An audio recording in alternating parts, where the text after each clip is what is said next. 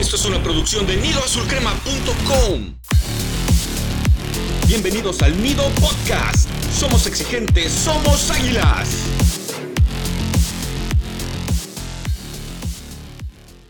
Hola comunidad azul crema, les damos la bienvenida a un nuevo episodio del Nido Podcast traído hasta ustedes por su página favorita nidoazulcrema.com. Es un gusto estar de regreso en este podcast después de ausentarme durante una semana por cuestiones laborales. Ni modo, hay que sacar para comer y para ver los partidos del América y poder disfrutarlos a gusto. Pero aquí estamos, con mucho gusto de regreso. Y pues al parecer no me perdí mucho porque cuando me fui, América había ganado. Regreso, las Águilas siguen ganando. Estamos en una racha tremenda y el América está jugando muy bien es gratificante poder decir eso, porque a veces se gana, pero no se juega bien. Ahorita se está ganando, se está jugando bien y de vez en cuando se están metiendo bastantes goles. El americanismo no podría estar más contento, aunque bueno, no se ha ganado nada. No hay que echar campanas al vuelo, pero hay que estar de buenas. Y pues antes de platicar sobre la victoria, sobre el director técnico ideal, el único entrenador que puede dirigir al América quiero presentar a mis compañeros que ellos sí hablan bien de la América y no nomás le tiran tierra ya que están desde otro lado, que son mis amigos Charlie y Slash. ¿Cómo están muchachos? ¿Qué tal, Bester? Bienvenido de regreso. ¿Qué tal, Slash? Un gusto estar nuevamente platicando con ustedes, más con otro triunfo, más contra ese equipo que se cree grande, más contra gente como Guiñaki Nahuel y más contra el idiota de Miguel Herrera. Pero bueno, ya habrá chance de platicar más adelante en el capítulo y pues felices. Así es, ¿qué tal muchachos? Me da gusto verles otra vez, ya con equipo completo en esta ocasión. Y bueno, quiero avisar que hoy estoy grabando desde el buque de don Guillermo Ochoa. Por eso se escucha mi audio un poco lejano, es porque estamos eh, en medio del Atlántico ahí navegando las aguas. Buque donde Beister también es bienvenido, porque en el barco de Ochoa no somos rencorosos, ya le dieron su plaquita de 121 partidos en cero, me parece que eso decía, no me acuerdo, pero bueno, ahí está el reconocimiento para Paco Memo. Y justo pues volvimos a educar a los Tigres, séptima victoria consecutiva contra esos que dicen que son nuestro parámetro. Yo no sé por qué a la gente le encanta decir que son nuestro parámetro cuando son nuestros hijos y nada más. Así que de eso vamos a estar hablando largo y tendido en este episodio. Ay, Slash, acabas de desgraciar al pobre Guillermo Ochoa porque ya saben lo que pasa con esos barquitos que ustedes construyen, ¿eh? No terminan en otro lado más que igual que el Titanic. Es un buque de guerra, Beister, buque de guerra con cañones y todas las cosas para liquidar a los antis, como tú comprenderás. No, no, para nada, para nada. Yo apoyo a Guillermo Ochoa, que haya, no sé, yo prefiero subirme al transatlántico de Agustín Marchesín cuando esté de regreso próximamente, pues eso ya es otra cosa. Jamás. Y hablando de otras cosas, vamos a ver qué novedades hay, qué noticias hay en torno a nuestras águilas de la América, nuestras amadas águilas que están volando alto. ¿Y qué tenemos primero, Slash? Pues justo tras terminar el partido contra Tigres, repito, séptima victoria en fila contra ellos, Fernando Ortiz pues tuvo ahí unas declaraciones que a ver si las debatimos eh, un segundito. Dice, Nunca hemos esquivado la bala de la palabra campeonar, siempre lo hemos dicho. La exigencia que existe en este club es campeonar. Hoy estamos de líder general, nos da la posibilidad de finalizar el torneo estando arriba. En esta institución no hay que tenerle miedo a esa palabra, nosotros queremos campeonar. Y bueno muchachos, aquí el tema es qué tan bueno es decir este tipo de palabras. Y les dejo mi opinión rápidamente. ¿Se acuerdan que hace un... cuando inició el torneo, cuando el, equipo no estaba tan bien, Fidalgo dijo que tenía un super plantel, excelente, no sé qué, y dijimos, ah, bueno, si nosotros estamos viendo que no es un buen plantel y Fidalgo dice que sí, entonces con esa vara es con la que se le va a medir. Entonces, bueno, de momento Fidalgo tiene la razón, el plantel va muy bien. Y también, bueno, con Fidalgo, pues, digamos, ha tenido razón en lo que ha dicho. Ahora, en, el caso del Tano, pues, a mí, yo voy a decir la verdad, me gusta que hable así. O sea, en el América no hay lugar para tibios, no hay lugar para medias tintas. Y todos lo sabemos, se puede hacer una grandísima temporada regular, pero si no se termina con el campeonato, será una linda anécdota y nada más. O sea, si no, pregúntenle a Solari, que ya vivió lo mismo, que si bien no fue con el mismo fútbol, que este es un poquito más alegre, más que entretiene un poquito más, pues también quedó una linda anécdota. Así que a mí me parece bien que los muchachos sepan que el compromiso es el título, sin importar si ganan 10-0 todos los partidos y pierden la final. O sea, en América es ganar título o fracasar. Es así de sencillo y eso nunca va a cambiar por más buen fútbol que se esté jugando ahora. De acuerdo, yo también creo que es importante que, se sepa a qué se está jugando, a qué se aspira. Eh, no hay que tener miedo a decir las cosas como son. Si eres campeón, pues tuviste éxito. Si no eres campeón, fracasaste rotundamente. No importa si perdiste la final, te quedaste en cuartos o en semifinales. Entonces no hay que tener miedo a las palabras, no hay que tener miedo a, buscar lo que, el objetivo final. Y hemos escuchado muchas veces con muchos entrenadores, ya saben lo mismo. Aquí en este equipo eh, la exigencia es campeonar. Bueno, sí, esa es, la de cajón, pero una cosa sería decir, sí, no nos da miedo, no le vamos a esquivar y esperemos que estas palabras de Ortiz no solamente se queden en eso, que los muchachos estén comprometidos.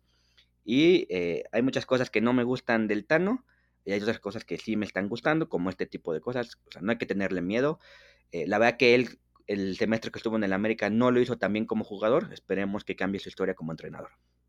Bueno, ahí coincidimos de que es bueno que en este caso la cabeza del equipo en el campo, que es el entrenador, eh, se comprometa. Hay muchos entrenadores que sí hablan de la exigencia, que sí hablan de todo lo que América está obligado, pero pocas veces se animan a hablar de campeonatos o de buscar el campeonato. Al principio yo sentía que el Tan Ortiz era hombre de pocas palabras. Últimamente siento que ha, salido más a la luz las cosas que él piensa y es bueno que tenga como una de sus intenciones el ser campeón. Hay que, como ustedes comentan, refrendar todas esas palabras en la cancha y obviamente con títulos. Pero antes de ser campeón, pues primero hay que creérselo. Qué bueno que no quieran esquivar esa bala, nada más que esperemos que no les explote en algún momento cuando no se pueda coronar lo que se hace en la temporada regular, porque creo que un gran sector del americanismo ya está cansado de tener una buena temporada regular y quedar en la orilla en la liguilla. Y en otro tipo de declaraciones, noticias, de igual forma se entrevistó a Santiago Baños y entre varios de los temas que se hablaron, uno de los más importantes es la posibilidad de renovar a Guillermo Ochoa por lo menos un año más que yo sé que un gran sector del americanismo, entre los que están Slash y Charlie, y yo también, estaríamos muy contentos de que eh, Paco Memo se quede una temporada más por lo menos, bueno, no una temporada, un año más. Aquí dentro de las declaraciones se señala de que queremos que se quede Memo. Sabemos lo que significa para el club es un jugador que va a cumplir su quinto mundial, que no es fácil decirlo, lo que representa para la institución y el fútbol mexicano, el jugador mexicano con más exposición a nivel internacional es Memo, gracias a sus números y a su larga trayectoria. Y lo que pretendemos es tenerlo en enero. Esas fueron palabras de Santiago Baños. Paco Memo es en este momento uno de los mejores porteros mexicanos y a mi parecer es el mejor portero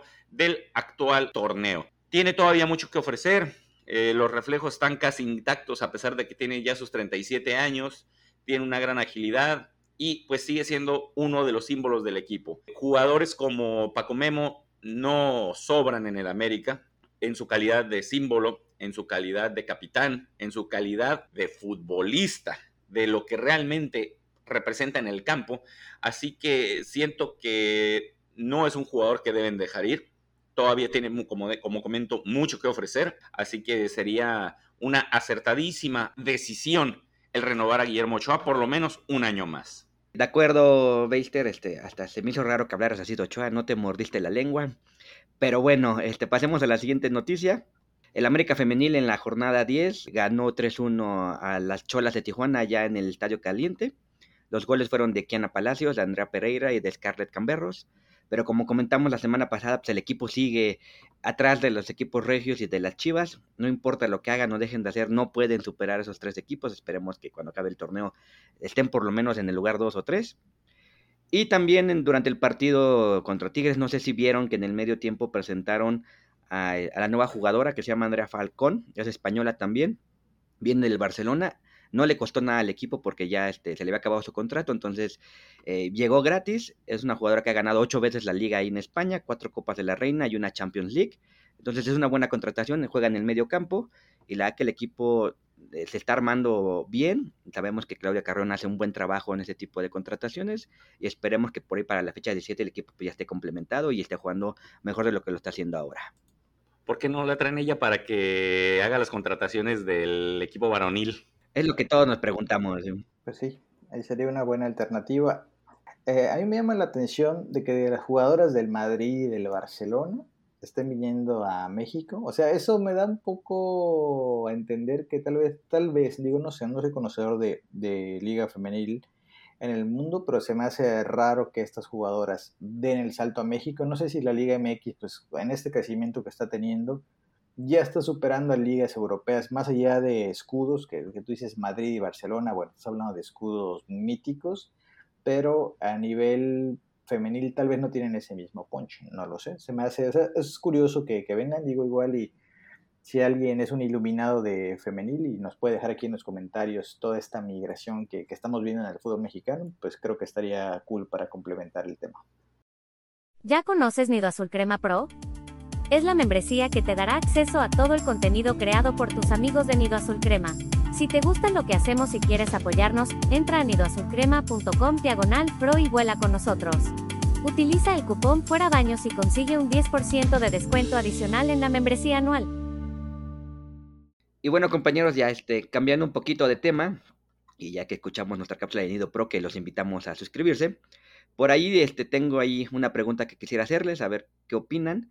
Eh, viendo cómo está jugando el equipo, que la verdad lo está haciendo bastante bien, y que ya con la contratación de, de Brian Rodríguez, que eh, en la alineación le ponen Paul, entonces todo el mundo está preguntando quién era Paul Rodríguez, pero bueno, es este, y no es el comediante de los noventas norteamericano, no, es el jugador uruguayo, que parece que es un buen jugador, y ya eh, con Roger recuperado, que ya estuvo en la banca por fin, la pregunta que yo les quiero hacer, y creo que saben mi respuesta a cualquier gente que ha seguido el nido los últimos tres años, eh, ¿Está sobra Roger Martínez? ¿Tiene algo que hacer Roger Martínez en este equipo? ¿O ya de plano no deberíamos ni considerarlo ni para las cascaritas? Mi opinión es que la que sobra. O sea, ya no es necesario ese jugador. Nunca fue necesario, nunca va a explotar. Y creo que como está, armando, está armado el equipo ahorita y cómo están jugando sin él, eh, la verdad es que meterlo sería ponerle un freno de mano al equipo. Si me permite, yo, yo estoy de acuerdo. O sea, de que si sobra en el equipo, sí, definitivamente que si es necesario o hace o va a ayudar en algo, no, no va a ayudar, tal vez incluso perjudique por la cuestión del ambiente de grupo. Hay que tener en cuenta que a Roger le queda contrato hasta junio de 2023, o sea que prácticamente es un torneo. Hemos visto el historial de intentos fallidos de, de poderlo vender o acomodarlo en algún equipo yo siento que para como están las cosas y que solamente le quedan seis meses de torneo, y a pesar de que sabemos que este América rara vez le quiere perder en las ventas, pues ahorita por Roger Martínez acepta lo que sea, solamente te quedan seis meses de contrato, lo vas a perder, o sea, se va a ir gratis en algún momento porque nadie eh, pues va a querer gastar lo que están pidiendo el América, mejor de lo que puedas agarrar, sácale lo que puedas, sácale lo que puedas, que te den un 12 de cerveza o una bolsa de papitas, véndelo, véndelo. Ya, no, no, no te va a servir y se va a ir en seis meses. Así que, eh, no, Roger Martínez no tiene nada que hacer en América ahorita. Concuerdo, muchachos. Eh, Roger está liquidado desde hace mucho, o sea, no es de ahorita, es de, desde que llegó está liquidado el tipo. A mí solo me preocupa esto que estás eh, comentando, ¿viste? Porque yo creo que el América en ese afán de evitar que se le vaya gratis y que luego, supongamos que se va gratis, supongamos que llega a Boca y supongamos que la rompe en Boca, van a decir, ah, qué pentontos los del América, lo dejaron ir gratis. Entonces creo que para evitar ese escenario poco probable, pero no imposible, van a renovarlo fácil por uno o dos años más. Porque también Roger pide las perlas de la Virgen, no es como que diga, ay, a mí denme 500 mil dólares al año y la armo. O sea, es un tipo que gana de millón y medio para arriba fácil. Eso no lo paga nadie en Sudamérica, salvo, salvo River y los equipos brasileños, pero ninguno de ellos ha manifestado interés por el colombiano. Entonces yo creo que el América en ese afán de no perderle va a terminar renovándolo por lo menos dos añitos más, porque todavía no pasa de los 30. O sea, Roger tiene 26, 28 por ahí, si no estoy mal. Creo que 26, va, va más por ahí el tema. Entonces, digamos que está en buena edad para volver a renovarlo con la esperanza de que ahora sí la arme. Ya saben, Roger va a ser una versión extendidísima de lo que fue Darwin Quintero en su momento. Esa es mi impresión. Ya todos vimos que es, pues es un tipo que no tiene nada que hacer en Cuapa, pero eh, al final el dinero manda. Y yo creo que el América no lo va a regalar ni va a aceptar unas papitas o un 12 pack de cerveza, que, sería un precio justo, pero el América no lo va a aceptar. Entonces, yo creo que la historia de Roger está lejos de terminar aquí, muchachos, aunque ya no sirva para nada, pero yo creo que aquí va a seguir. Nomás para complementar, Roger recién cumplió los 28 años en junio, así que sí es todavía bastante joven, pero no sé, yo, yo no creo que vaya a hacer huesos viejos en América. Yo espero que no lo renueven, que lo vendan como sea o que dejen que se vaya. Se ve que no es necesario y que no va a despuntar. Y ahora vámonos a lo actual, vámonos al partido de América contra Tigres. Las Águilas derrotan 2 por 1 a los chiquitines Tigres de la Autónoma de Nuevo León. Goles de el cabecita Rodríguez a una buena jugada colectiva en la que Federico Viña se sacó un pase de Champions League que filtró para Alejandro Sendejas, que únicamente tuvo que hacer el pase directamente al cabecita que él únicamente empujó y pues Cabecita de poquito en poquito ya lleva cinco goles, así que hasta el momento está respondiendo con goles, que es lo que importa. A lo mejor todavía le falta un poquito de acoplamiento, un poco más de rendimiento físico, pero lo que importa son los goles y pues ahí la lleva el Cabecita. Eh, eso fue en el primer minuto de juego, si no me equivoco, en aproximadamente a los 50, 52 segundos cuando cayó ese gol, tempranerísimo. Posteriormente, Tigres empataría por la vía clásica de André Pierre Guignac en un descuido de la saga americanista, precisamente de Emilio Lara, que volvió a tener ahí una pifia un poco rara, además de que también el Tan Banalogrea Ochoa, pues le metieron el gol por medio de las piernas y por su poste, pues no hay mucha forma de defender eso, pero ni hablar. Afortunadamente América tiene esa capacidad de reacción y a unos minutos de concluir la primera parte en una jugada en la que Diego Valdés recuperó un balón que nuestro exjugador Diego Reyes regaló prácticamente, terminó cediendo para Álvaro Fidalgo que filtró a Alejandro Sendejas que hizo una jugada individual, le rompió la cintura nuevamente a Diego Reyes y termina rematando pegado al poste y eh, creo que Igor Lipsnovsky es el que termina empujando la pelota, aunque el balón ya llevaba dirección de gol.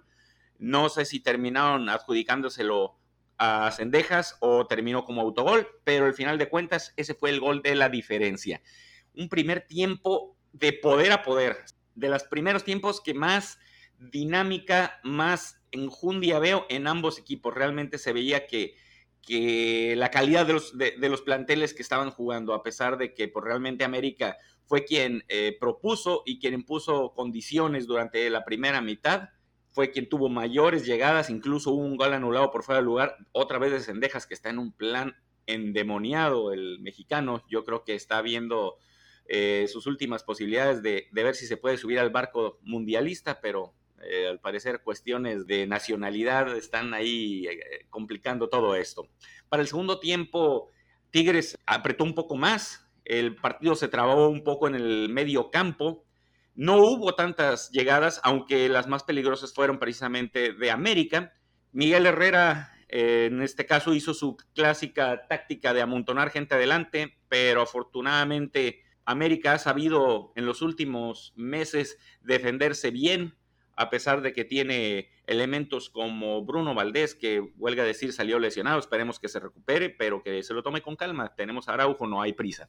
Y al final, pues América realmente en ningún momento tuvo en peligro el resultado, supo manejar el partido a pesar de que la ventaja fue por un solo gol y termina llevándose una nueva victoria que lo pone de nueva cuenta como líder general de este torneo Apertura 2022.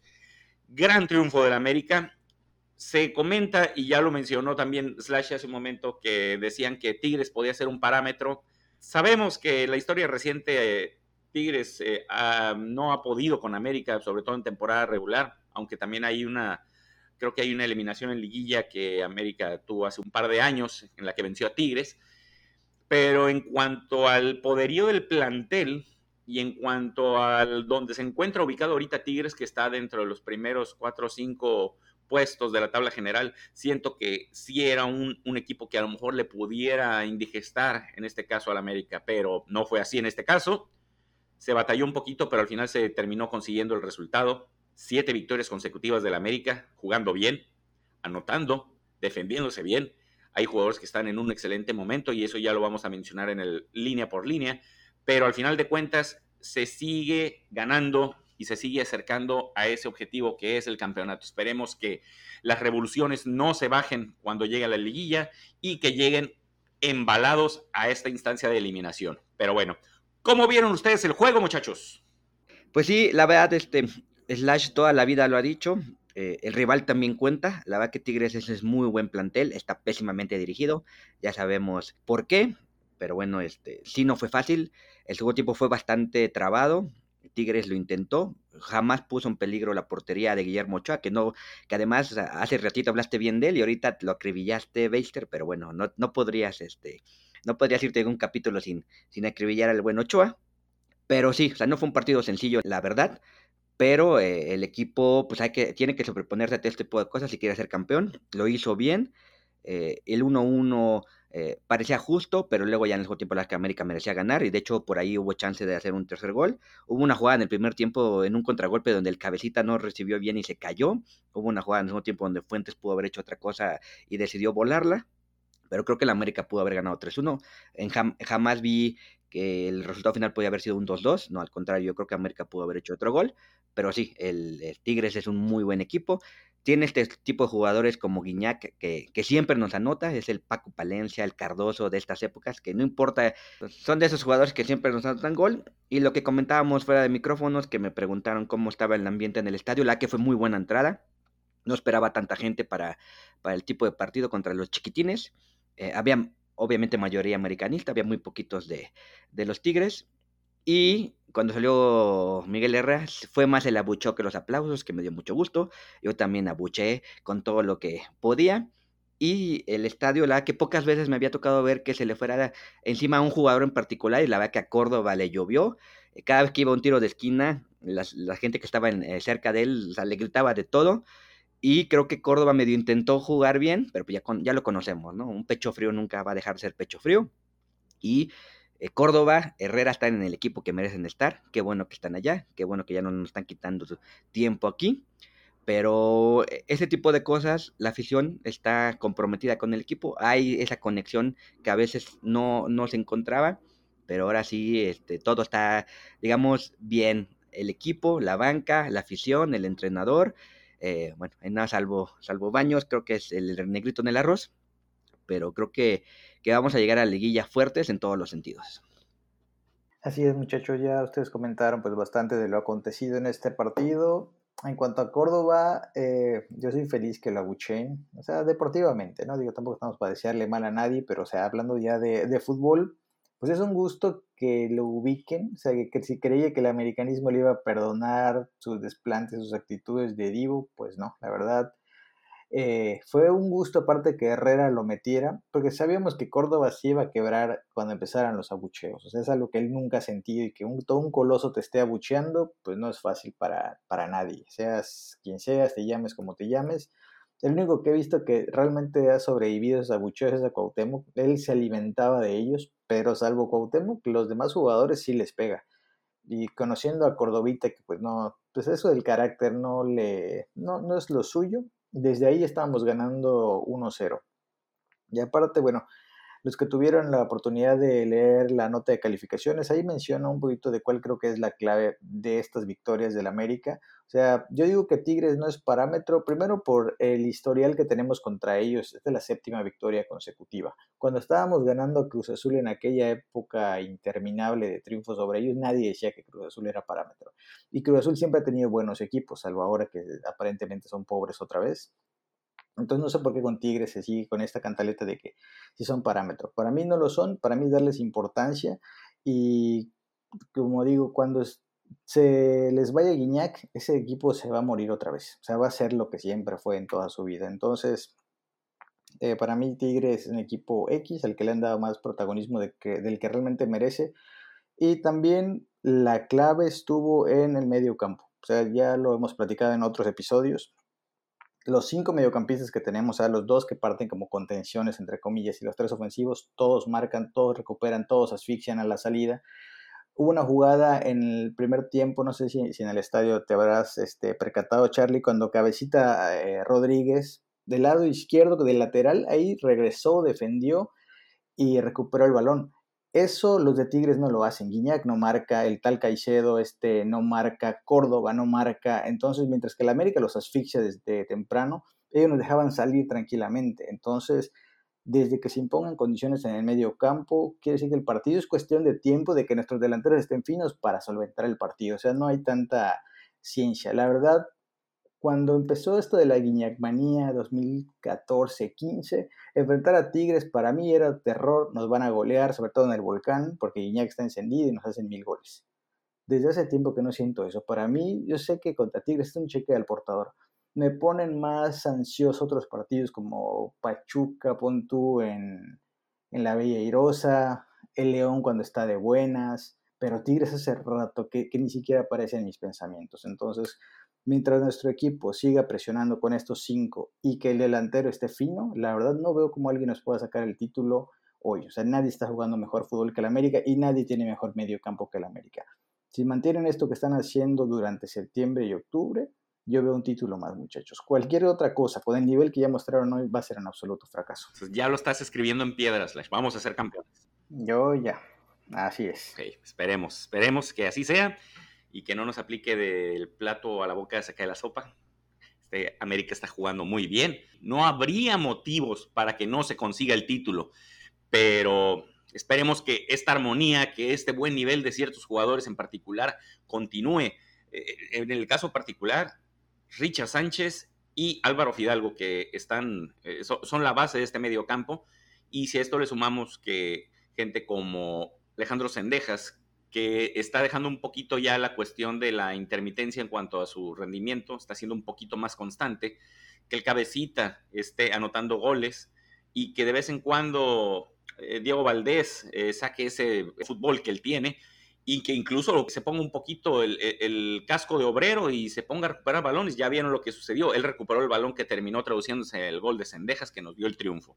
Así que hay mucho material para poder pensar en ser campeones. La defensa está respondiendo bien, a pesar de uno que otro error. Ya no nos apedrean el rancho como antes. Ahora Ochoa está siendo exigido dos o tres veces por partido, cuando en torneos anteriores nos sacaba siete, ocho, nueve de gol. Eso les habla de un buen funcionamiento. Y pues en este caso, y como lo he mencionado varias veces en algunas notas, el Tan Ortiz con poco está haciendo mucho. Y esperemos que pues eso se corone al final del torneo. Aquí voy a diferir un poquito contigo, Beister. Creo que, que ahora sí hay un mejor plantel que en otras ocasiones. No, lo está haciendo con tan poco, lo está haciendo con medio poco, porque sí, creo que sí dos o tres jugadores llegaron a apuntalar a Araujo, la verdad es que fue una muy buena contratación.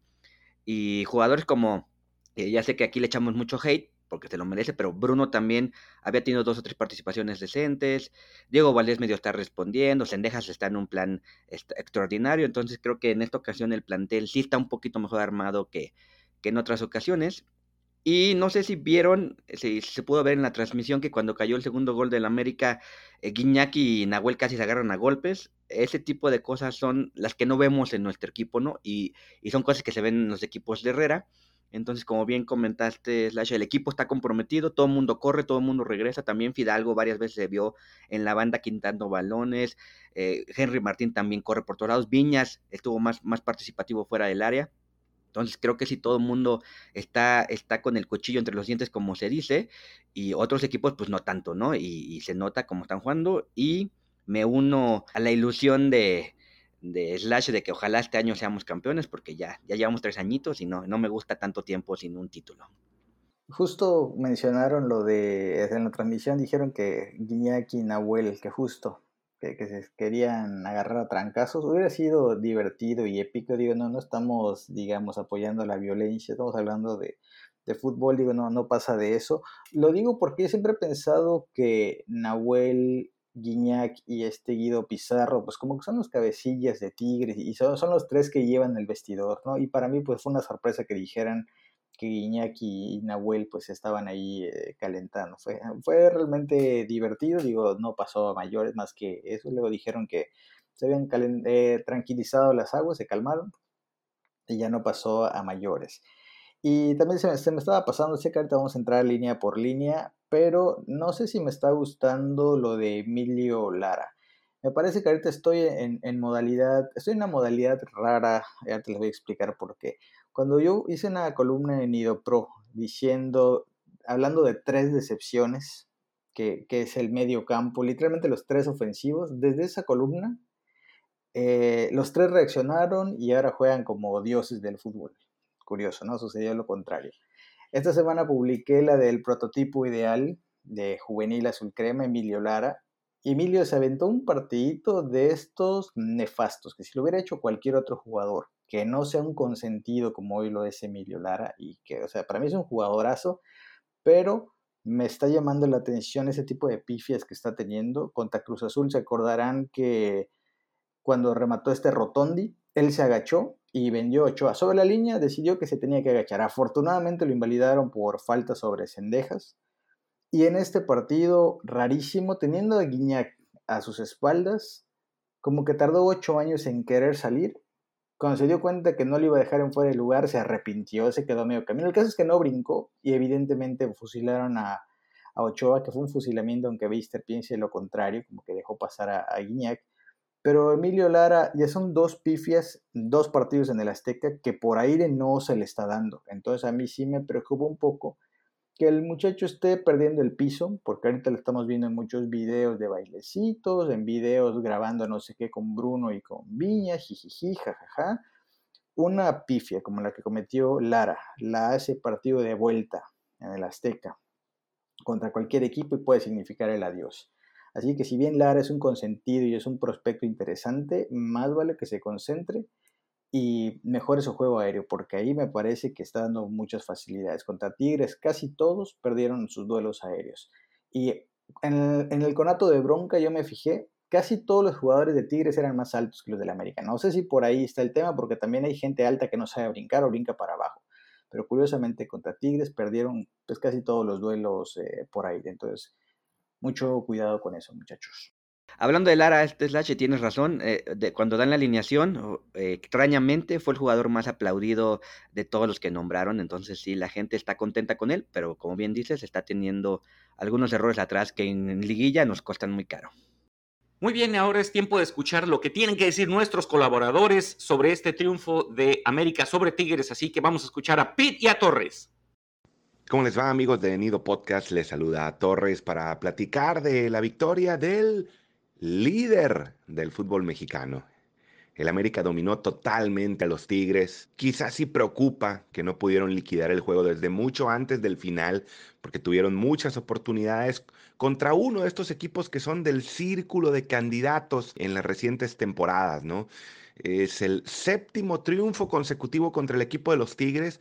No sé por qué llegan siempre tan envalentonados. Si, bueno, se les tiene de hijos a este cuadro universitario que le ha ganado solamente uno de los últimos 12 al América jugando en la liga. Eh, para destacar ayer lo de Cendejas, mostrándose de gran forma, primero con la jugada del primer tanto y prácticamente realizando el segundo con esa gran explosividad por el lado derecho que ha dado muy buenos resultados en ataque y, también con Lara por el lado defensivo, coincidiendo justamente esta explosión de la banda derecha pues con la salida de, de Jorgito Sánchez hace unas semanas, ¿no? Con este sistema de competencia, prácticamente ya cinco jornadas antes se obtiene el boleto a la fase final. Ha trabajado muy bien el equipo de Fernando Ortiz y pues ya estamos teniendo la respuesta, ¿no? La respuesta que esperábamos después de la gira internacional. ¿Qué tanto iba a servir la gira internacional?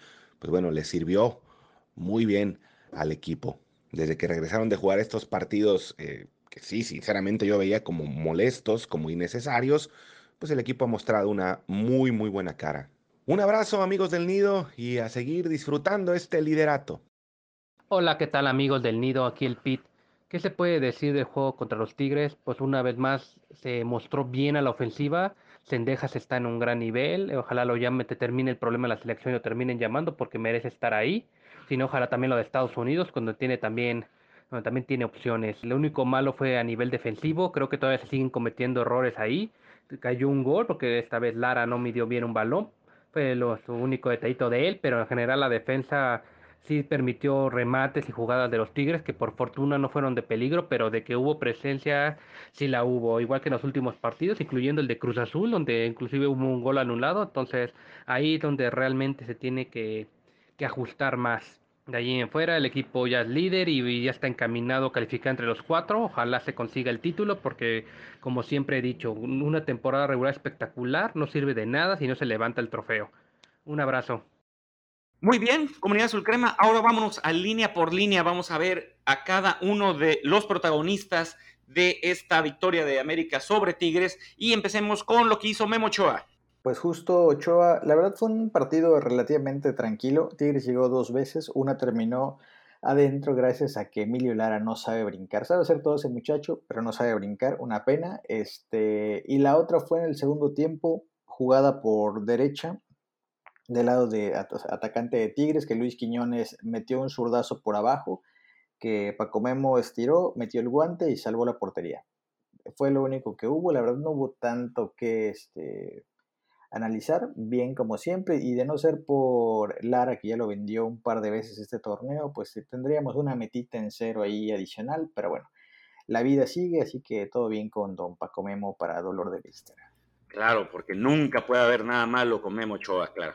Está bien, está bien. Es el símbolo, es el capitán, pero no hay que responsabilizarlo nunca de nada. Oye, está bien. Así es. Ochoa no se mete. Oye, vamos a dejarlo tranquilo ahora y vámonos con la siguiente línea, que en este caso es la defensiva. Y pues en, lo que fue la central tuvimos a Bruno Valdés y a Sebastián Cáceres. Pues Bruno, eh, que era el, tipo corpulento que teníamos ahí para tratar de frenar lo que pudieran hacer los ofensivos de Tigres, realmente no tuvo muchas intervenciones, eh, incluso nada más tuvo un par de despejes, así como un par de duelos ganados, tanto por tierra como por aire. Sabemos que Tigres durante la primera mitad no atacó mucho, así que no fue tan necesaria su intervención y pues todos también pudimos eh, ver que salió lesionado. No es santo de nuestra devoción, pero le deseamos una pronta recuperación a Bruno Valdés. Acompañando al paraguayo estuvo Sebastián Cáceres, que en este caso tuvo un buen encuentro. Sabemos que normalmente ofrece lo que es la velocidad en la defensa cuando vienen los cruces, cuando este, hay que hacer intercepciones y en este caso fue el elemento que más brillo tuvo en la defensa, a pesar de que, como comento, eh, por lo menos en el primer tiempo Tigres no atacó tanto. Tuvo cuatro despejes, así como un par de bloqueos a eh, disparos de los atacantes de Tigres. Y tenemos también un duelo por aire ganado y en este caso fue el elemento más brillante de lo que es la línea defensiva titular. En las laterales no hubo una excelente participación, tanto como de Luis Fuentes como de Emilio Lara, como ya lo mencionó Slash empezando con nuestro canterano que tuvo un encuentro, sí, con una pifia que no entendemos qué, qué, pasa por la mente de Emilio Lara. Sabemos que es muy joven todavía y está en un proceso de aprendizaje. Lamentablemente ya está en el primer equipo, así que ya tiene que dar resultados inmediatos y como y concuerdo contigo, Slash, errores como estos en una fase de eliminación nos pueden dejar tendidos en la lona. No sé si recuerden eh, que yo durante mucho tiempo señalé que Jorge Sánchez era uno de los peores fildeadores en el fútbol mexicano, pues a lo que va Emilio Lara parece que tiene la misma maldición en la lateral derecha, no sabe cazar los centros por alto. Esperemos que se ponga a trabajar en eso y se vuelva un tipo realmente seguro. Tiene mejores cualidades que Jorge Sánchez, solo hace falta concentrarse en algunos aspectos y para que nosotros tengamos a un excelente lateral derecho, vamos a ver por cuánto tiempo. Y por su parte, Luis Fuentes, pues tuvo un partido con bastante ocupación. Vimos que Cabecita Rodríguez tuvo que rezar varias veces a, poder apoyarlo en labores defensivas. Esto es porque no se estaba dando abasto por el costado derecho, ya que por esa banda eh, lo estaban agarrando 2 a 1 y pues el veterano en este caso no tuvo un partido muy bueno. Tenemos que perdió cuatro o seis duelos individuales, en este caso pues son, son bastantes, y únicamente un centro de cuatro intentados, que eso pues ha sido una constante también. En este caso, pues fue un partido de poco brillo del veterano lateral izquierdo azul crema. Esperemos que no esté en una línea descendente. Que en caso de así ser, Salvador Reyes está listo para tomar ese puesto. Correcto, eh, Y bueno, pasamos a la siguiente línea donde estuvieron Richard y Fidalgo. La verdad que este partido le, le costó un poquito a Richard eh, yo creo que no fue necesario meterlo desde el inicio, pues después de que jugó entre semana y ya con viendo que también Bruno que jugó entre semana se lesionó. Yo los hubiera guardado, la verdad. Y ya como dijimos, los chiquitines no eran, no eran parámetro. Pero bueno, en, el tiempo que estuvo en el campo lo hizo bien. Pero sí se notó cansado, sobre todo el segundo tiempo ya se veía que, le pesaban un poquito las piernas. Entonces ahí eh, son de esas cosas que, no comparto tanto con el Tano. Creo que pudo haberlo eh, guardado un poquito. Y Fidalgo, bueno, pues dio un partidazo, ya, ya lo conocemos. Tiene ya, eh, lo, ha comentado Slash, ya no hace esos pases intrascendentes a la banda pero creo que le está faltando todavía atreverse a disparar más fuera, fuera del área. Tiene buen pie y, tuvo eh, dos o tres oportunidades frente al marco que decidió buscar a un compañero, pero bueno, creo yo que, puede intentarlo más a la portería. Pero bien los dos jugadores, salvo que, esperemos que Richard se recupere porque sí, ha jugado mucho este, este semestre. Y pues bien, eh, avanzamos con las líneas. Tenemos ahí a nuestro tridente mágico, a Cabecita, Valdés y a Cendejas. Comienzo con este último. Me parece que Sendejas, más allá de asistencias y goles, creo que lo importante aquí es que el tipo siempre es opción. Me gusta que ha mejorado en ese aspecto que le critiqué mucho al inicio del torneo, donde parecía que si el balón no le llegaba, pues Sendejas podía estar tranquilo, ahí pegada a la banda y no pasaba nada. Conforme han pasado los partidos, llegando a este contra Tigres, vemos a un tipo que la pide siempre, que encara siempre, que intenta desbordar siempre y que al final creo que lo que más me gusta de él es que termina las jugadas siempre, sea, sea con remate, sea con centro o se les termina eh, el campo y, termina en saque de meta, pero es un tipo que siempre determina las jugadas, es raro que digamos Sendejas la perdió y de ahí nos agarraron mal o algo así. No soy yo que no pueda suceder, pero eh, con el Sendejas de hoy es poco probable que nos, ocurra. Un jugador que es un peligro constante para los contrarios, entonces ahí tenemos ahí un jugador de esos que nos gustan, que siempre están ahí desequilibrando, que no es juego cuando quiere. Hoy Sendejas juega porque juega.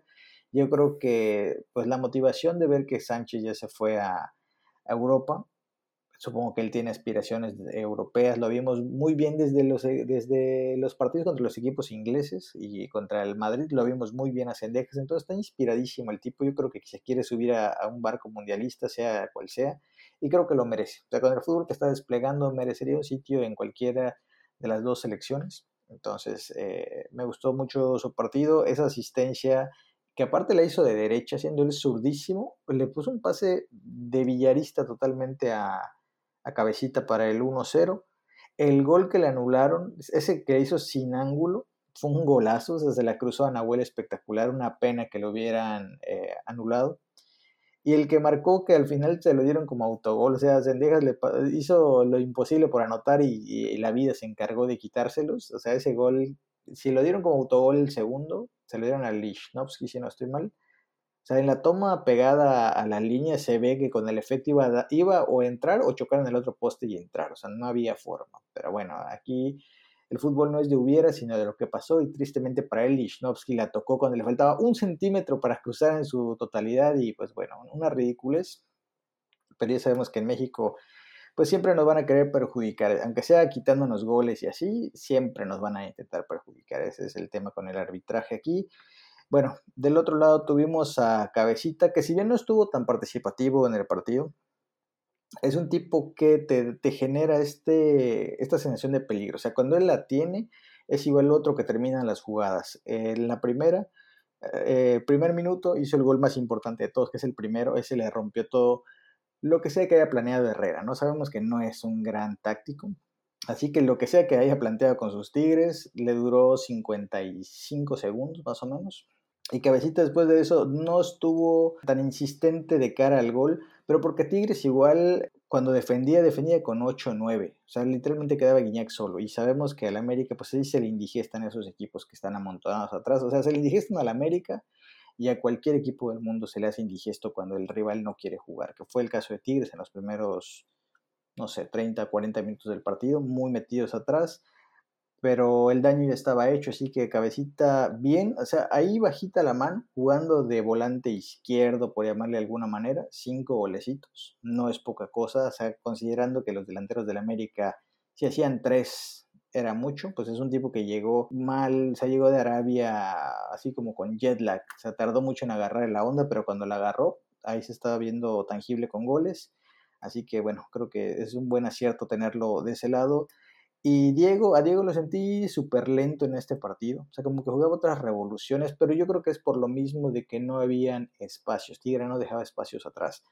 Entonces Diego como que sus toques eran más cortos, pero bueno, ahí la estadística creo que no miente, dio cinco pases clave. O sea, para el que no sepa, pases clave es cuando un jugador habilita a un compañero para que éste pueda rematar. Si termina en gol, se convierte en asistencia. Entonces, ese es el caso con Diego. Entonces, fue un partido, creo que bueno, o sea, discreto, pero bien, porque el tipo hizo jugar a sus compañeros. Le había puesto cendejas el balón del tercero que me fastidió que no entrara, pero en general el tridente ofensivo que tenemos ahí en el medio campo, cada uno con características diferentes, uno, uno más rápido, más lento que otro, pero los tres se las ingenian para estar siempre hostigando al enemigo y eso siempre se agradece. De acuerdo, Slash. Y también tenemos eh, como último hombre de los titulares a Federico Viñas, que en este caso decidieron darle un poco de descanso a Henry Martín, que había presentado molestias en la semana. A pesar de que Viñas no anotó, se vio mucho más participativo, tuvo más toques de balón, muchos más de los que ya le habíamos contabilizado en los últimos encuentros, pero lo más importante es de que fueron relevantes esos toques. Ya lo mencioné hace un momento. El primer gol del América fue un balón filtrado que hizo Federico Viñas de primera intención que dejó prácticamente que entrara solo por la banda Alejandro Sendejas, que él terminó cediendo y teniendo la asistencia para que Cabecita Rodríguez anotara el primer gol. Yo la verdad, e, ese pase me dejó impresionado, fue algo casi casi sin ver, fue algo de magia y todo eso, que yo pensé que Viñas ya había perdido pero qué bueno que se conectó rápido y justificó, en este caso, aunque no fuera una asistencia directamente de él o un gol anotado por él, justificó su presencia como titular. Me da gusto por Viñas que sea partícipe en este caso de las anotaciones. Le va a venir bastante bien, aunque yo creo que no va a conservarse como titular. Henry Martín va a volver en cualquier momento a la titularidad, pero el hecho de que Viñas esté dejando de ser ese centro delantero tan estático y trate un poco más de botarse y de involucrarse tal como lo ha estado haciendo Henry Martín, me parece muy bien. No digo que tiene que hacer lo mismo que el yucateco, pero al menos que salga de su zona de confort que es el área. Está tratando, está haciendo un esfuerzo y eso es lo mínimo que se les pide a los jugadores y más sobre todo si eres extranjero. De acuerdo, Beister. De hecho, Viñas dio la asistencia para el gol que le anularon a Cendejas por fuera del lugar pero también lo hizo ahí de primera intención, entonces sí tiene, tiene ahí más, más ganas de participar. Y regresando un poquito a lo que comentó Slash, si yo, si yo dijera que Diego Valdés juega a un ritmo diferente, me queman en leña verde, pero bueno, ya no diré más. Y pasamos a la línea de la banca. Jugó, entró Araujo por el lesionado Valdés, lo hizo bastante bien. Es este, es garantía Araujo siempre que juega y, me gusta, me gusta verlo ahí con personalidad. como lo comenté la semana pasada, a veces nos faltan ese tipo de jugadores y creo que Araujo es uno de ellos. También jugó Henry Martín un ratito, no, no, estuvo tan participativo porque Tigres estaba atacando y el América la que intentó ahí jugar al contragolpe que no salió tan bien. Aquino, eh, que parece que siempre que entra se va, lo van a amonestar. También estuvo participativo, estuvo ahí robando pelotas, intentó por ahí un par de disparos, pero no, no es el Aquino que nos hace falta. Y ya al final entraron nomás ahí para, para la foto Reyes y, la Yun. Y la Yun eh, increíble que, haya entrado amonestado, ¿no? Pero bueno, eh, la verdad que poco que comentar de los dos jugadores porque jugaron cinco minutitos máximo. A mí, de hecho, me sorprendió que haciéndose amonestar desde la banca le hubieran dado oportunidad de jugar a Miguel Ayun, incomprensible, pero no, no sé, son, cosas de los técnicos. Yo le hubiera dado en este caso la oportunidad a alguien más, también como una especie de reprimenda para la Jun por hacerse amonestar desde la banca. Muy bien, y ahora vamos con la sección favorita de muchos, que son los héroes y los villanos. Y en este caso vamos a empezar con los villanos. ¿Quiénes son tus selecciones en esta ocasión, Slash? Pues bien, vamos a arrancar con mi mención horrorífica. Esta se la vamos a dar al señor Luis Fuentes, eh, es raro, pero ya le, o sea, vamos a quitarle lo invicto, porque él rara vez aparece en esta sección de, villanos, pero la verdad es que no tuvo un partido tan bueno, ya lo platicamos, perdió muchos duelos eh, terrestres, o sea, en el mano a mano se lo estuvieron llevando, yo sé que el rival cuenta, o sea, Lucho tampoco es tan rápido, y si Tigres te mete un rapidito por ahí, como creo que estuvo Luis Quiñones, normalmente el lateral, cualquiera que sea, la pasa mal, ¿no? O sea, se requiere mucho fuelle físico para poder contenerlo, pero bueno, a Luchito le tocó bailar con una medio fea, entonces ahí no se vio tan bien. A la ofensiva ya lo comentamos, un centro de cuatro nada más, es muy poquito. Y encima esa jugada que tuvo clarísima para matar a Nahuel, a fusilarlo, la voló, o sea, la voló asquerosamente y eso me fastidió porque si contra un equipo no quiero que estén fallando goles es contra pues, los norteñitos, que los eduquen todo lo que siempre se pueda. Y ahí pues Fuentes me arruinó un poco, pero en general su partido fue el que no, no, me gustó, entonces por eso le doy la mención horrorífica. Para mí, villano del partido, lo siento mucho, Emilio Lara no me gustó su partido, muy eh, acelerado el muchacho, o sea, sabemos que es una joya, sabemos que es un gran prospecto, sabemos que tiene potencial europeo, pero no puede hacer jugadas como esas donde quiero salir, me arrepiento, me regreso, me quedo a medio camino teniendo un terrible goleador como a, como a que siempre nos hace gol. Luego, me gusta su desparpajo en aquella jugada donde él desborda por derecha y en vez de centrar busca sorprender a Nahuel. O sea, eso habla de una grandísima imaginación porque normalmente los laterales pues se van a la fácil de intento del centro y ya. O sea, eso si le sale era un golazo.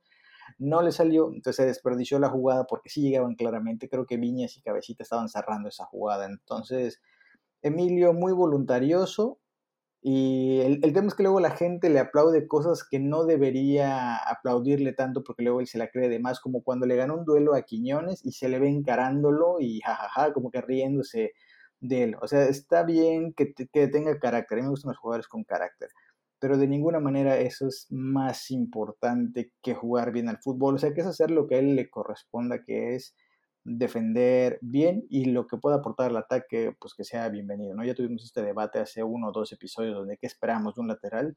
Bueno, por la edad de Emilio se espera que aporte tanto atrás como adelante. En este partido quedó de ver en ambas y quedó de ver en ambas mal, porque no es como que fueron jugadas ahí como que como que sí podía hacerlo bien o podía hacerlo mal. Están muy claras para cumplir en ambas. En ambas la regó, entonces a mí no me gustó su partido, villano del partido. De acuerdo, yo le voy a dar la mención horrorífica a Lara, ya, no voy a repetir lo que ya comentaste, eh, Slash falló una que nos costó un gol y pudo haber hecho un golazo, pero no fue, entonces, como bien comentas, fue una jugada desperdiciada. Le voy a dar también mención horrorífica a Layun, solamente por haberse hecho amonestar ridículamente en la banca. Y el villano del partido para mí va a ser Luis Fuentes, porque a diferencia de Lara, pues es un jugador ya, entre comillas, consagrado, y sí tuvo un partido para el olvido, no tuvo unos centros terribles, falló una muy clara, eh, se lo llevaron todo el tiempo, tuvieron que llegar eh, tanto Cabecita como Fidalgo a echarle la mano. Y creo que sí fue el, el, peor partido que yo le he visto a Fuentes como americanista, entonces ese es mi villano del partido. Bueno, pues vamos a coincidir en ciertos aspectos aquí. Yo también le voy a dar una mención horrorífica a Miguel Ayun por hacerse amonestar desde la banca y me sorprendió que lo metieran, ¿eh? la verdad. Es, es, poco usual que pase eso y fue más que nada por, o sea, no fue por algo realmente justificado, sino por andar eh, calentando el ambiente y queriendo provocar a la banca de Tigres, o sea, que fue todavía algo innecesario. Y le voy a dar otra mención horrorífica también a Luis Fuentes, de igual forma por lo que ya se comentó. Eh, perdió demasiados duelos individuales y tuvo que ser auxiliado en muchas ocasiones. Esperemos que no sea su línea descendente en este momento que mejor va al equipo y que mucho de la seguridad que ha tenido América en el fondo han sido sus laterales y Luis Fuentes ha sido un elemento fundamental, pero este partido no fue el suyo. Y para mí el villano del partido, más que nada porque su acción fue a, pegar directamente en el marcador, pues va a ser Emilio Lara.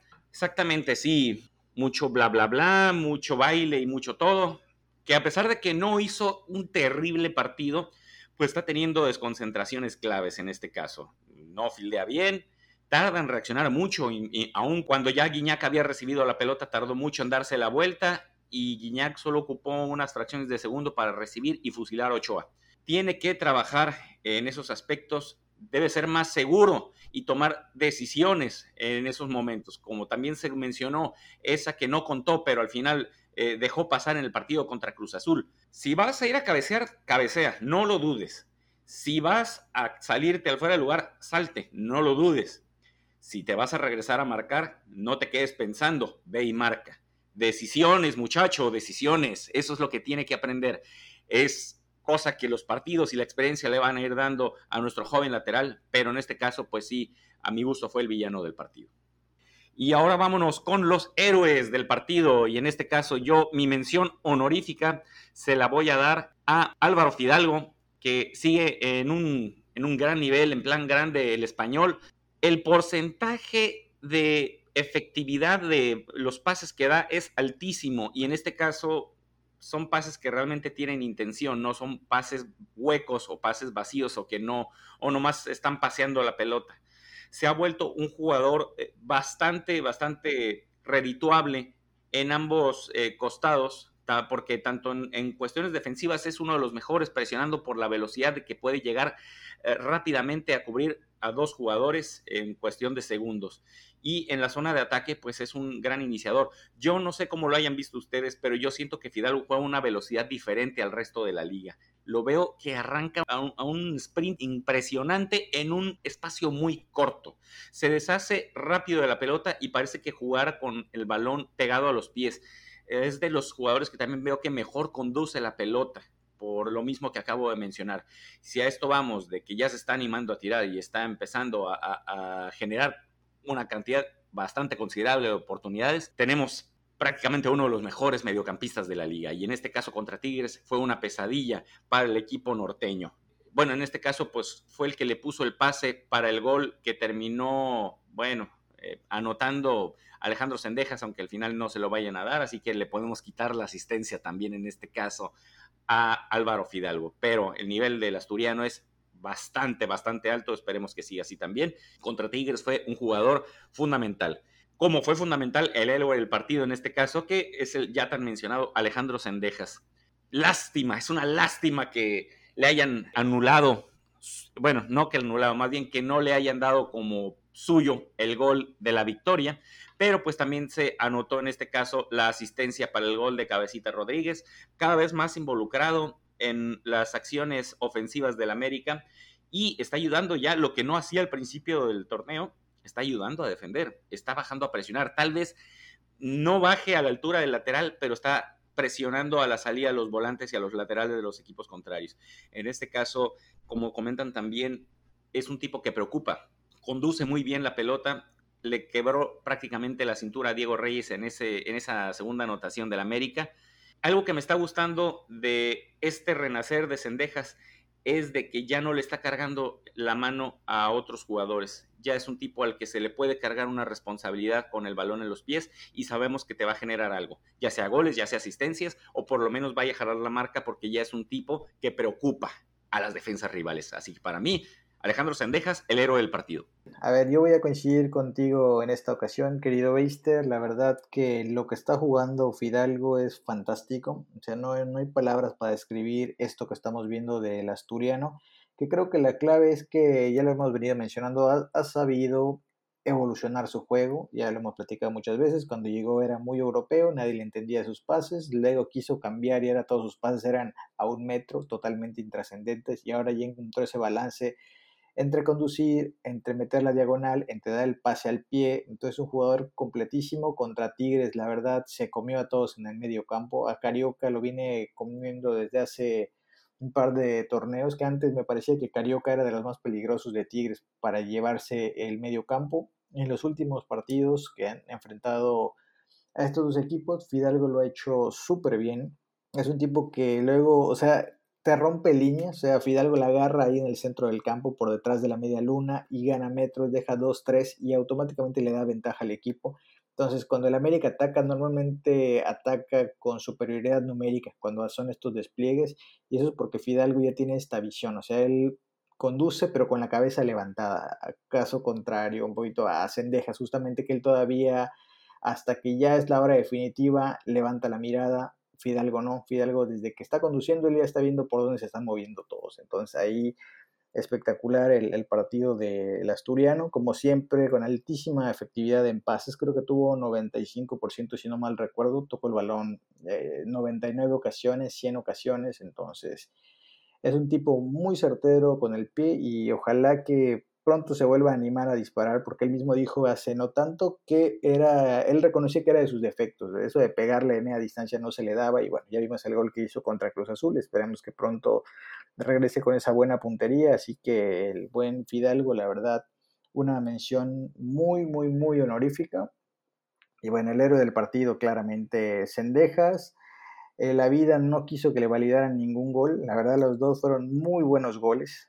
Un asco que, por X o Y no haya sucedido, pero es un tipo diferente. Como ya mencioné, es un tipo que termina las jugadas, que siempre es opción y que está encendido, está motivado. Y estamos viendo el mejor Cendejas de la historia, ¿no? Es parte de su crecimiento como futbolista. Afortunadamente, así como Fidalgo ha, ha crecido, Cendejas está explotando su mejor fútbol que siempre se dijo que tenía, pero pues muy intermitente en sus anteriores equipos. En América ya encontró una regularidad que le permite ser el mismo, ya se adaptó a jugar a pierna cambiada, que creo que es lo mejor que le pudo pasar a su carrera, porque lo vuelve impredecible. Entonces, este muchacho, si sigue así, yo repito, el título lo veo más cerca que nunca. O sea, con un Cendejas que literalmente está intratable, no veo forma en la que nos puedan sacar el título. El único problema con Cendejas es que tiende a ser gitano. O sea, lleva un mes bueno, pero a ver si no es un mes sí, un mes no, un mes sí, un mes no. Entonces ya, ya veremos, pero por lo pronto, y hablando de este partido, el héroe, pero indiscutiblemente a menos que Charlie nos salga con alguna sorpresita que no la descarto. Pues sí, habrá sorpresa, pero no, ya eh, comparto, comparto con ustedes tanto la mención honorífica como la, el héroe. No voy a repetir eh, lo que ya dijeron, pero sí le quiero dar también el héroe de la, de la semana al estadio, a la afición. Ya comentamos que a pesar de que nos acusen de tener memoria corta, que no es cierto, al contrario, tenemos una memoria muy larga y por eso la gente abuchó tanto a Herrera como a Córdoba. Entonces, ahí va, el héroe también se lo voy a dar a, la afición, que, que, casi llena el estadio y apretó a los Tigres como deben de apretarlo. No crean que solamente hay aficionados en el volcán, también en el Azteca hacen temblar a ciertos jugadores, especialmente a los pechos fríos. Y nada más, este, eh, olvidé comentar en los villanos y compañeros, y creo que van a estar de acuerdo también conmigo, que Antonio Nelly y la camada de comentaristas regios pésimos diciendo que era expulsión la de Cendejas cuando claramente no lo era. La verdad que no entiendo cómo hay gente que tan, tan inepta con un micrófono cerca. Slash, eh, ¿es mi imaginación o al poner entre los héroes del partido a la afición, Charlie se puso como héroe del partido?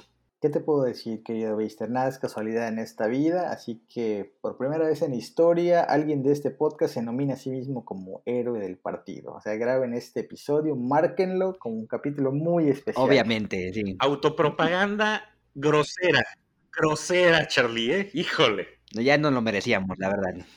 Muy bien, Charlie. Por siempre ser un, un disruptivo en este podcast. Muy bien. Ok, ahora antes de concluir este episodio, vámonos con la sección dedicada a la comunidad azul crema, que son las preguntas de la afición, las preguntas y los comentarios de la comunidad azul crema. Y vamos a empezar con una pregunta directa, o bueno, no directa, pero en la que mencionan a un servidor por parte de nuestro amigo Hammer Alemán, que es parte de Nido Azul Crema Pro.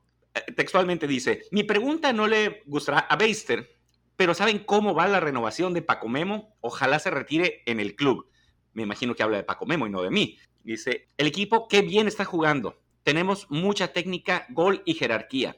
Por último, qué bien queda Webastian Córdoba en este equipillo ni mandados a hacer. Y pues le mandamos un saludo a Hammer Alemán.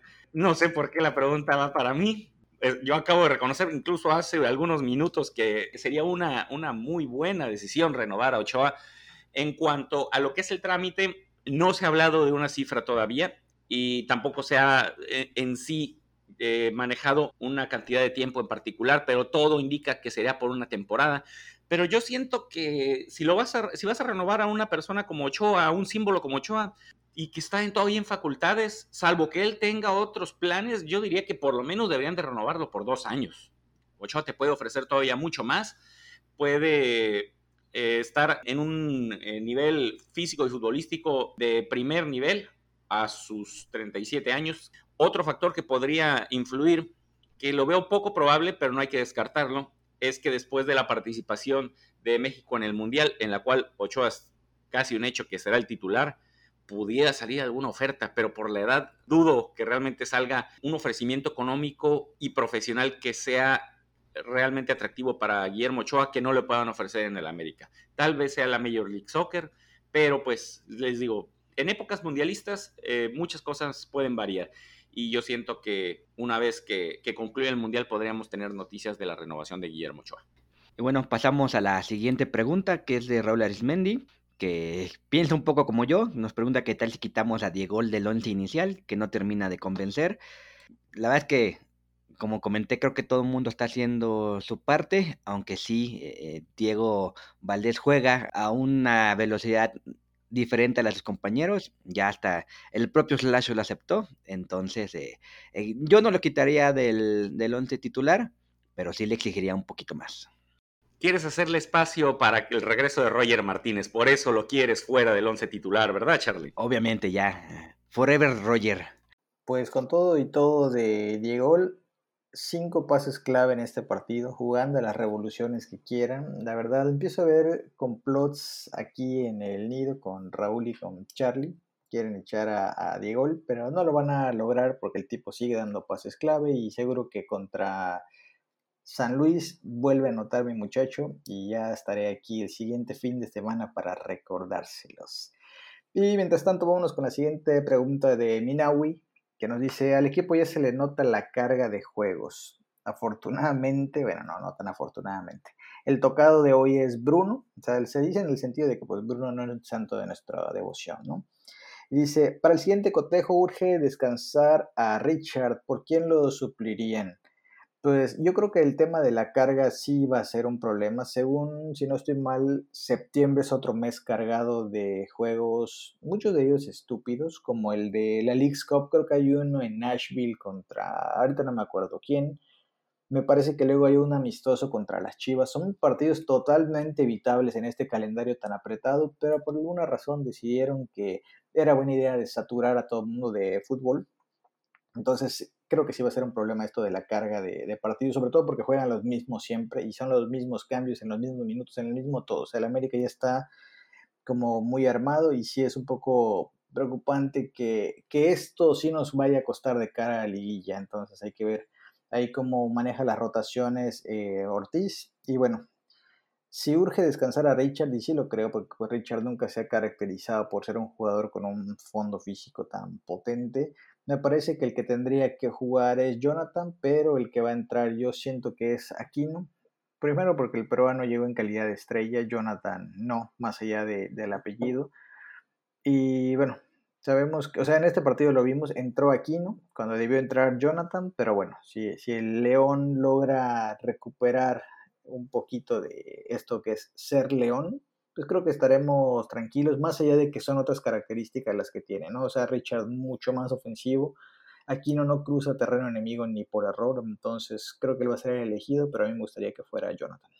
Bien, finalmente tenemos una pregunta de Omar B86 que dice, ¿cómo le hacemos para que no se vaya nunca Fidalgo? Y nos manda saludos al staff.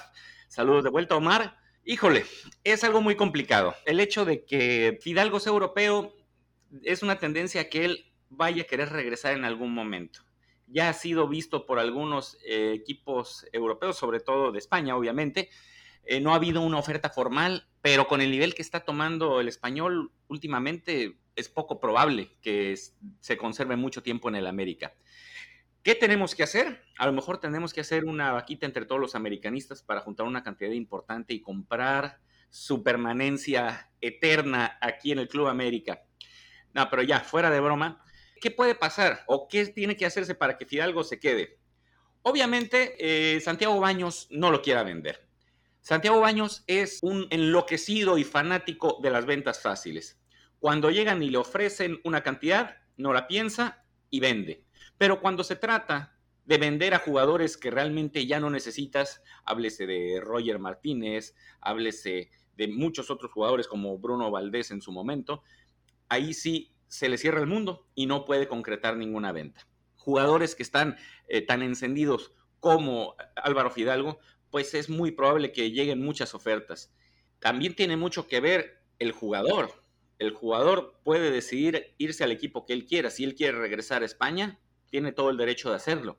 Pero si él realmente quiere seguir en el Club América, es decisión de él no necesariamente lo van a vender porque llegue una oferta. Si su deseo es seguir como azul crema, pues no, no habrá poder humano que lo, que lo manden a otro lado. Ya no son los tiempos en los que los trataban a los jugadores como costales de papas. Es muy fácil convencerlos con dinero. pero al final de cuentas ya los jugadores tienen más capacidad de, decidir en cuanto al destino de sus carreras. Y en este caso, si hemos visto jugadores que están en buen nivel en la liga, que vienen de Europa, un ejemplo particular, precisamente André Pierre Guignac, a quien acabamos de enfrentar, pues él llegó como agente libre a Tigres, estuvo en algún momento en la selección eh, francesa ya como jugador de Tigres y él decidió quedarse aquí. Está también la política de Tigres de no vender así tan fácilmente. Pues América debería hacer lo mismo. Si Fidalgo se quiere quedar, que lo conserven aquí y que pongan una cláusula de rescisión considerable para quien lo quiera para su equipo, pague algo realmente, o, sea, algo casi impagable para que no, no se nos vaya el ruletero o también conocido como el cinedín. Así que son esos factores los que tienen que pasar para que Fidalgo se quede en el América un rato más. Eh, sí, de acuerdo contigo, Beister. El único tema, mientras Fidalgo quiere estar, será bienvenido, pero tampoco se trata de encarcelar a los jugadores. Ya lo vivimos con... No lo vivimos, lo vivieron en eh, César Montes en, en Monterrey, que lo quería un equipo ruso, están ofreciendo 10 millones de euros, si no estoy mal, y Monterrey dijo no. El problema surgió porque le, habían prometido que le iban a dar facilidades para salir. Entonces, yo siempre odiado que los jugadores los hagan prisioneros. O sea, el, que tenga ilusión de salir, que se vaya porque ya no va a estar a gusto. O sea, si, si él siente que ya cumplió su ciclo, pues ya cumplió su ciclo y ya está. O sea, nadie es eterno. Entonces, con Fidalgo, mientras él esté en este nivel y quiere estar en el América, bienvenido. Pero si él dice, ya me aburrí de la Liga Mexicana y sobre todo si se gana el título de este torneo, pues tal vez va a decir, en México es que es, la liga y ya, o sea, la Conca Champions, el América no la ha jugado en tiempos recientes, no hay Libertadores y ahora los grandes partidos son esta famosa Leagues Cup. Entonces tampoco es que motive tanto quedarse de este lado del charco. Y si Fidalgo quiere jugar en algún equipo, jugar competiciones más divertidas porque él siente que ya evolucionó su juego y está para otros fútboles, pues adelante, o sea, no, a, nadie se puede retener contra su voluntad porque ya no va a ser lo mismo. Entonces, que ojalá el Cinedín nos dure mucho tiempo, pero que nos dure en este nivel, ¿no? Porque al final del día esto es un contrato entre empresa y, y el empleado, ¿no? Que es el jugador. Mientras funcione, todo es miel sobre hojuelas. Cuando ya no funciona, pues ya ven que las empresas no se tientan el corazón para decirte adiós. Entonces, está bien encariñarse con Fidalgo, pero también que sea su voluntad. Creo que con el profesionalismo que ha demostrado, hoy puede hacer lo que él quiera. Si quiere quedar, que se quede. Si quiere irse, está en su derecho. O sea, es libertad para todos, muchachos.